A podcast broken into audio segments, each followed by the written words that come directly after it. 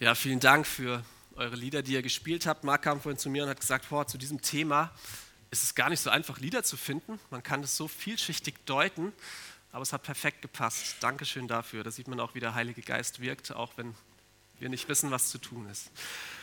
Heute geht es um Nehemia.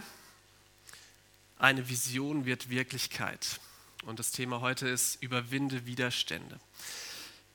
Ähm, wir sind im dritten Teil unserer Predigtreihe und ich musste spontan bei dem heutigen Titel an meine Schulsportkarriere denken. Ähm, Hürdenlauf. Wer mich kennt, weiß, wie sportlich ich bin und sowas habe ich geliebt, nicht? Also, ich, also da wäre ich sicher dreimal hingefallen, ja, auf diesem Parcours hier.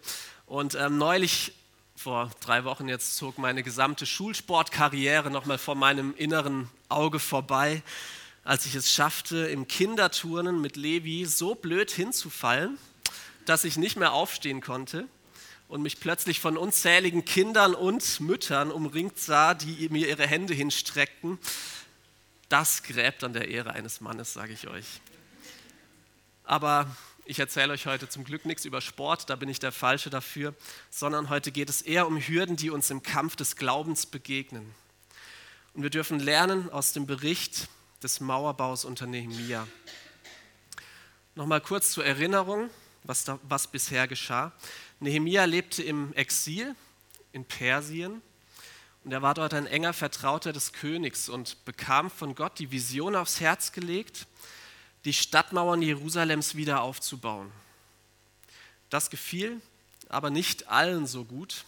Und heute setzt unser Bibeltext an der Stelle ein, wo alle Vorbereitungen für diesen Mauerbau getroffen sind und es also losgeht. Und unseren Predigttext werde ich über die Predigt verteilt in drei Abschnitte gliedern. Und wir beginnen in Nehemia 3, die Verse 33 bis 38. Und ich lade euch ein, das in euren Bibeln auch mitzulesen. Als aber Sanballat hörte, dass wir die Mauer bauten da wurde er zornig und sehr entrüstet und spottete über die Juden und sprach vor seinen Brüdern und den Kriegsleuten in Samaria, was machen die ohnmächtigen Juden? Wird man sie gewähren lassen? Werden sie es mit Opfern einweihen? Werden sie es in diesen Tagen schon vollenden? Werden sie aus dem Schutthaufen die Steine lebendig machen, die doch verbrannt sind? Aber Tobia, der Ammoniter, stand neben ihm und sprach, Lass sie nur bauen. Wenn ein Fuchs auf ihre steinerne Mauer hinaufspringt, reißt er sie ein. Höre unser Gott, wie verachtet sind wir. Lass ihren Hohn auf ihren Kopf kommen, dass du sie der Plünderung preisgibst in einem Land, in das man sie gefangen führt. Decke ihre Missetat nicht zu und ihre Sünde tilge nicht vor dir, denn sie haben die Bauleute gelästert. Aber wir bauten die Mauer und schlossen sie bis zur halben Höhe. Und das Volk gewann neuen Mut zu arbeiten. Wenn ihr euch erinnert an die letzten Wochen, dann war es ja so, dass Nehemias Vorhaben erstmal total glatt lief. Er erhielt sogar die Unterstützung des persischen Königs. Er handelte einen Blankoscheck raus für Bauholz und er bekam sogar noch freies Geleit bis nach Jerusalem durch Wachen des Königs. Es könnte also fast nicht besser laufen für ihn. Aber wenn wir uns die ganze Bibel anschauen und vielleicht auch unser eigenes Leben, dann stellen wir fest, es gibt ein Prinzip, das sich durch fast jeden biblischen Bericht zieht, den wir lesen können. Nämlich, wer sich für die Sache Gottes einsetzt, wird Widerstand erfahren. Wer sich für die Sache Gottes einsetzt, wird Widerstand erfahren. Denken wir an Jesus. Er lässt sich von Johannes im Jordan taufen. Der Heilige Geist kommt auf ihn herab. Er hört die Stimme Gottes. Das ist mein lieber Sohn und seine Dienstzeit auf der Erde beginnt. Und das Erste, was nach dieser Taufe passiert, ist, dass er 40 Tage lang in der Wüste vom Teufel versucht wird. Und das Ganze noch ohne Essen. Oder Elia, nachdem er auf dem Karmel triumphierend gezeigt hat, dass Gott wirklich Gott ist, wird er von Isabel verfolgt, muss fliehen und wird depressiv. Und so auch hier, kaum hat Nehemia die Aufgaben verteilt und es ist alles vorbereitet. Das Volk beginnt zu bauen, Seite an Seite, jeder an seinem Bereich. Da kommt das Sanballat und Tobia zu Ohren. Schon wieder. Wenn ihr letzte Woche da wart, haben wir schon mal von diesen netten Herren gehört. So stelle ich sie mir vor. Ja.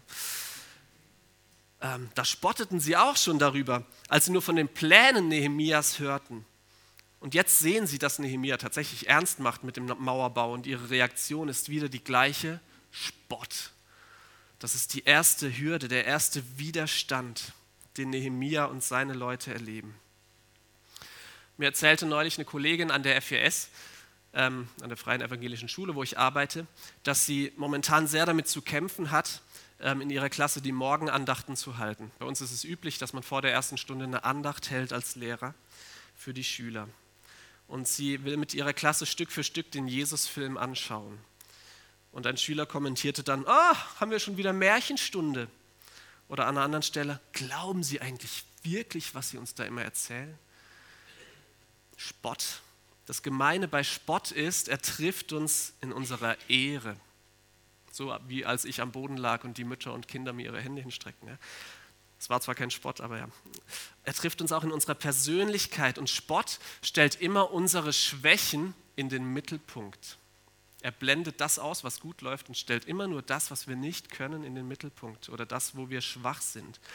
Und ich kann mir vorstellen, wie das Volk diese Worte von Sanballat und Tobia hörte und ähm, sich dann gedacht hat, ja, wir sind ja tatsächlich ohnmächtig.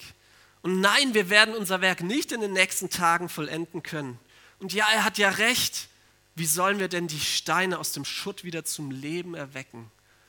Und überhaupt, wird die Stadtmauer je wieder so prächtig sein, wie sie es einmal war? Und Nehemia tut darauf Folgendes. Er betet. Dieses Gebet hier, ihr habt es eben schon gehört. Höre, unser Gott, wie verachtet sind wir. Lass ihren Hohn auf ihren Kopf kommen, dass du sie der Plünderung preisgibst in einem Land, in das man sie gefangen führt. Decke ihre Missetat nicht zu und ihre Sünde tilge nicht vor dir, denn sie haben die Bauleute gelästert. Würdet ihr so beten?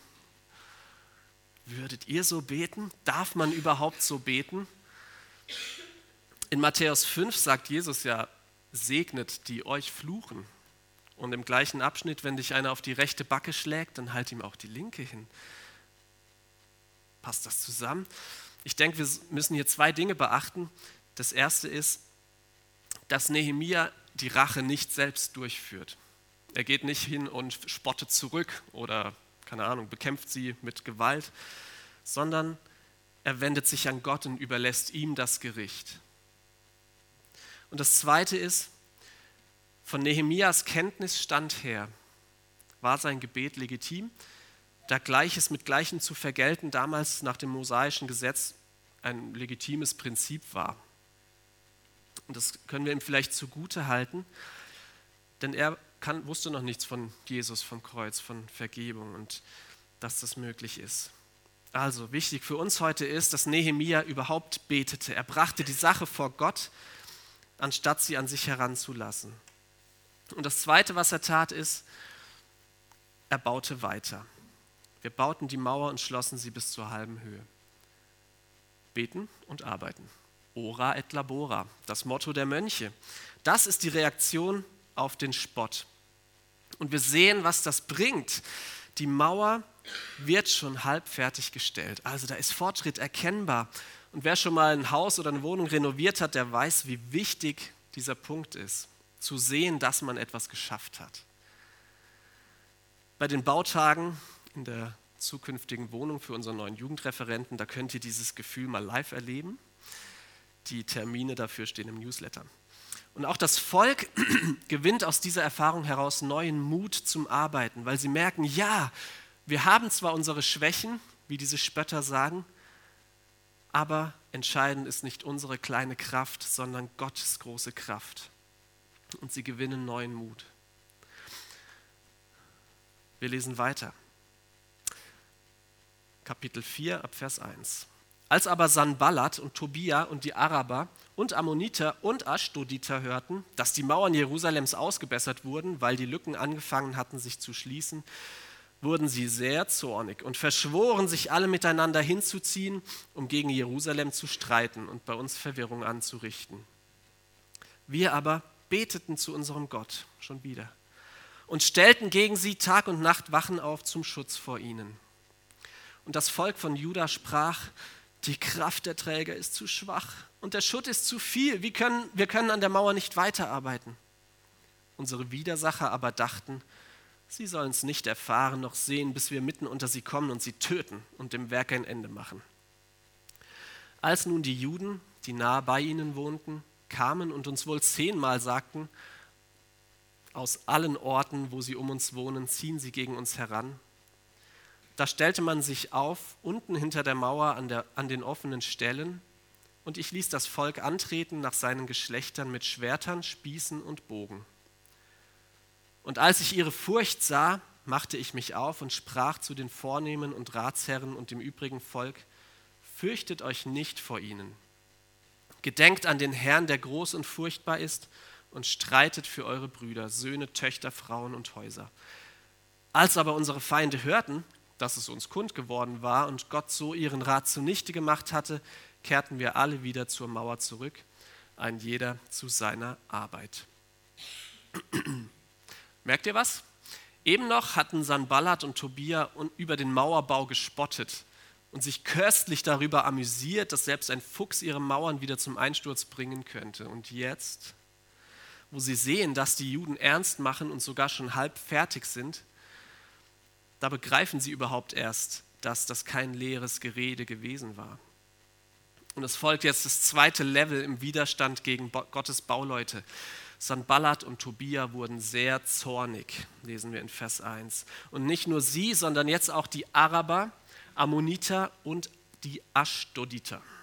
Das waren ähm, die unmittelbar angrenzenden Nachbarvölker von ähm, Jerusalem. Aschdod war eine Philisterstadt im Westen. Ammon lag östlich und die Araber kamen von Süden her. Sanballat war der Statthalter von Samaria, das nördlich von Jerusalem lag. Und so war jetzt Jerusalem komplett von Feinden eingekesselt. Und die fühlten sich offenbar durch diesen Mauerbau der Judäer bedroht. Und deshalb schlägt jetzt der anfängliche Spott in ganz konkrete Drohungen um. Vers 2. Sie verschworen sich alle miteinander hinzuziehen, um gegen Jerusalem zu streiten und bei uns Verwirrung anzurichten. Das ist die zweite Art von Widerstand, die zweite Hürde, Verwirrung. Durcheinander stiften. Das griechische Wort dafür ist Diabolos, Teufel. Die Feinde verfolgten einen teuflischen Plan. Das ist gefährlich. Denn es sind nicht unbedingt immer die Angriffe von außen äh, die größte Gefahr für uns, sondern die Angriffe von innen, die Verwirrungen in uns drin und Streit und Missgunst in der Gemeinde, das macht uns kaputt. Und das lässt uns manchmal sogar an der Wahrheit Gottes zweifeln, im schlimmsten Fall, dass wir ihm den Rücken kehren. Und dass das eine reale Gefahr ist, das zeigt sich in Vers 4. Dort klagen die Bauleute dann, die Kraft der Träger ist zu schwach und der Schutt ist zu viel. Wir können an der Mauer nicht weiterbauen. Und ich finde hier interessant, dass die Bauleute nicht sagen, Hilfe, wir werden von allen Seiten angegriffen, sondern sie, ihre Entmutigung kommt von der Arbeit, von dem Berg, der vor ihnen liegt. Und ähm, dass sie begreifen, oh, wir können das mit eigenen Mitteln gar nicht bewerkstelligen.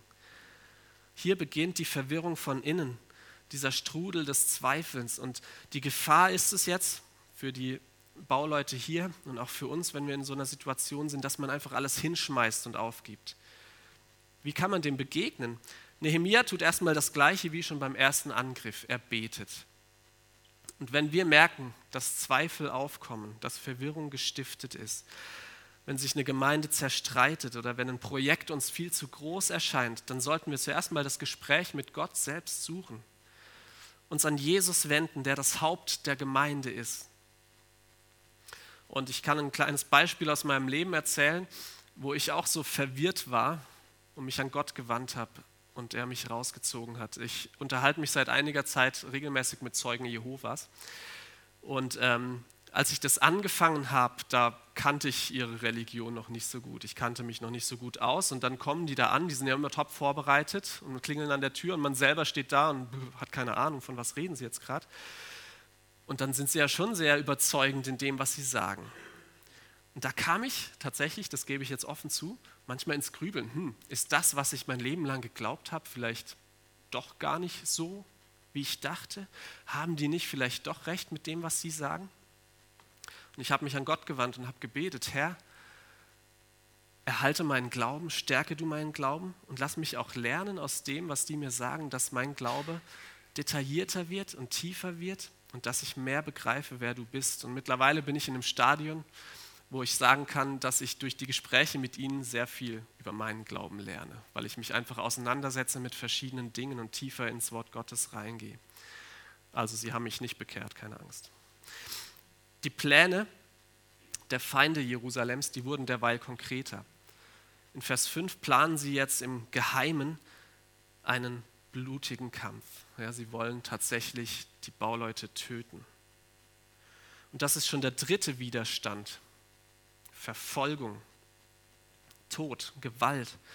Die Juden aus den umliegenden Orten haben aber die Bauleute in Jerusalem gewarnt, dass die Feinde schon unterwegs sind und der Gefahr der inneren Verwirrung folgt jetzt also die konkrete Gefahr von außen. Und als Nehemia davon erfährt, handelt er wieder, ja, Labora, und er stellt bewaffnete Männer in die offenen Stellen der Stadtmauer. Und diese bewaffneten Männer hatten Angst. Und was ich hier genial finde, ist, dass Nehemia diese Angst sieht und er lässt sie nicht einfach stehen. Er sagt nicht einfach, ach, stellt euch nicht so an, es wird schon nicht so schlimm werden. Nein, er lenkt den Fokus dieser Bauleute weg von den Widerständen und von den Angriffen des Feindes hin auf das höhere Ziel. Vers 8. Fürchtet euch nicht vor ihnen, gedenkt an den Herrn, der groß und furchtbar ist und streitet für eure Brüder, Söhne, Töchter, Frauen und Häuser. Das Ziel ist die Ehre Gottes. Für, all, für, für ihn machten sie das alles. Und das zweite Ziel war, den Familien wieder eine Heimat zu bieten. Und wer das Ziel aus dem Blick verliert, wird kaum durchhalten. Ich habe ja vorhin kurz erwähnt, wie sportlich ich bin. Ich nehme tatsächlich in zwei Monaten am Freiburg-Marathon teil, aber ich laufe nur zehn Kilometer. Ähm, aber dort ist es so, wenn ich unterwegs beim Laufen immer nur denke, oh, ich bin so erschöpft, meine Füße tun weh, ich will schlafen, wo ist das Sofa? Dann werde ich garantiert aufgeben. Und hinterher werde ich mich ärgern und denken, ach, hätte ich mich doch diese Stunde durchgekämpft. Ich muss das Ziel vor Augen haben. Das Ziel könnte sein, dass ich gewinnen will, was unwahrscheinlich ist, oder auch einfach nur an der Maultaschenparty teilzunehmen, bevor äh, die anderen schnelleren Läufer mir alles weggegessen haben. Ja?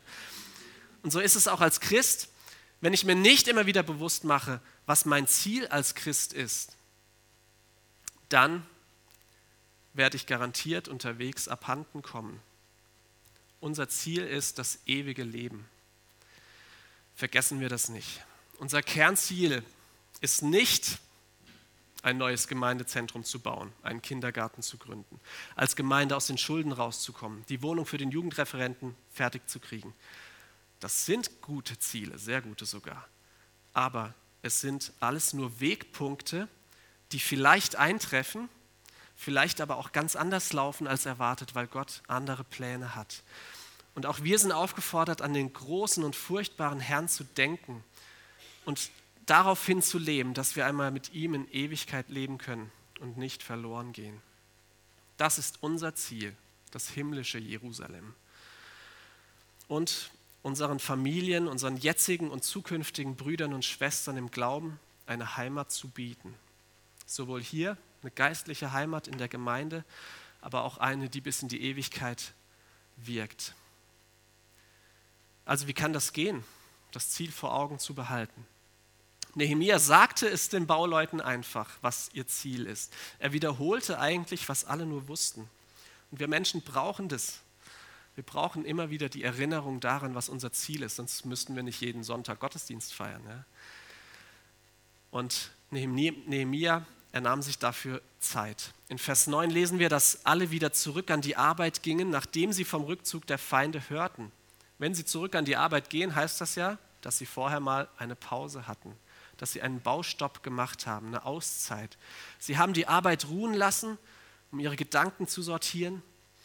Und ich denke, das tut auch uns immer wieder gut, wenn wir von Zeit zu Zeit aus dem Alltagstrott ausbrechen und uns neu ausrichten lassen auf Gott, um dann anschließend wieder gestärkt, körperlich, geistlich und emotional in den Kampf des Glaubens zurückzukehren.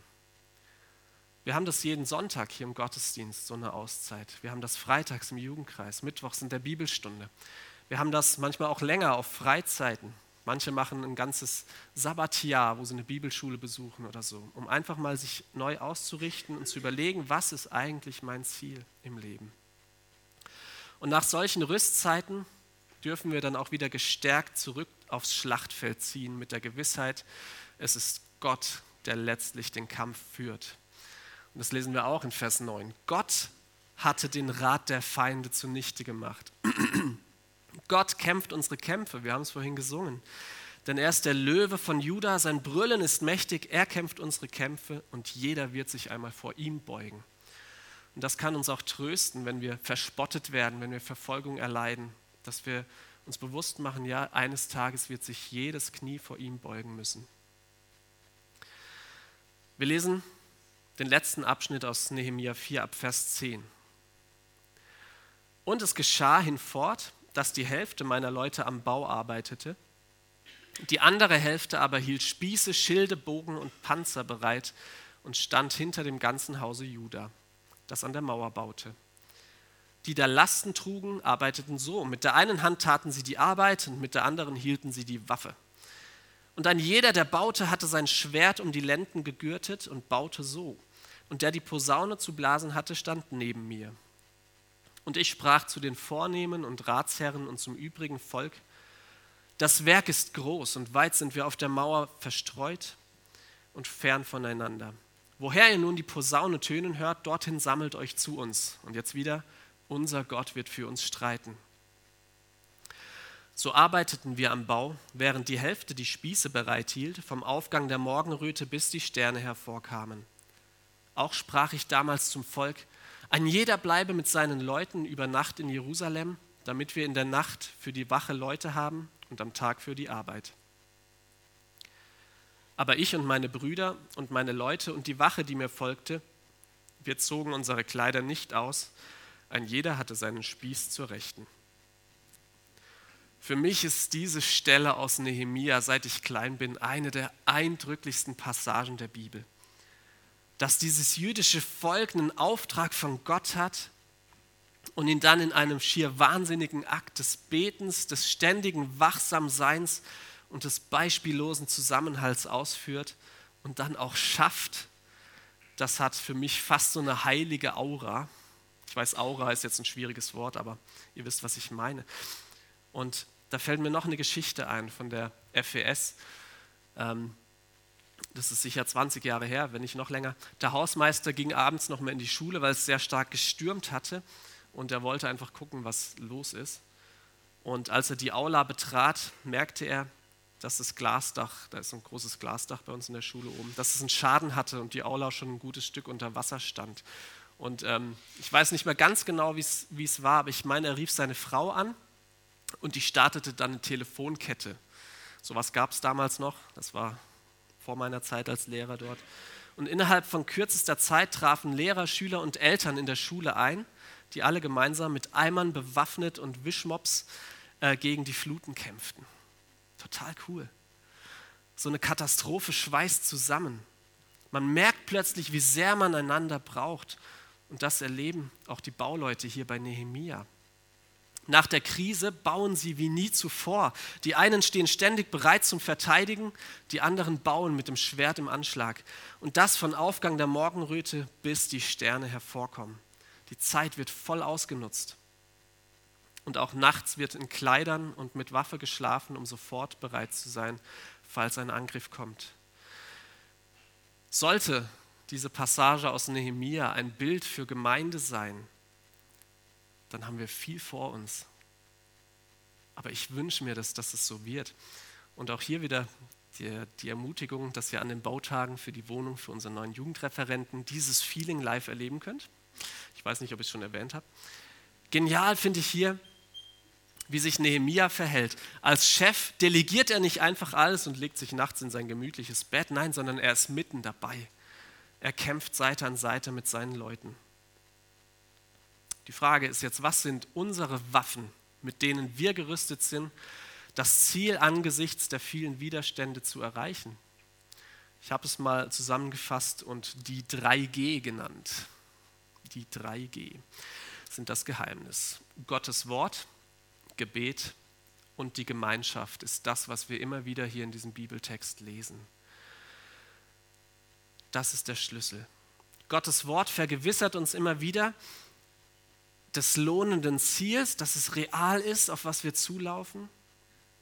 Es hilft uns, dabei zu bleiben. Das Gebet stärkt uns und hilft uns, direkt aus Gottes Kraft zu schöpfen und ihm den Kampf abzugeben.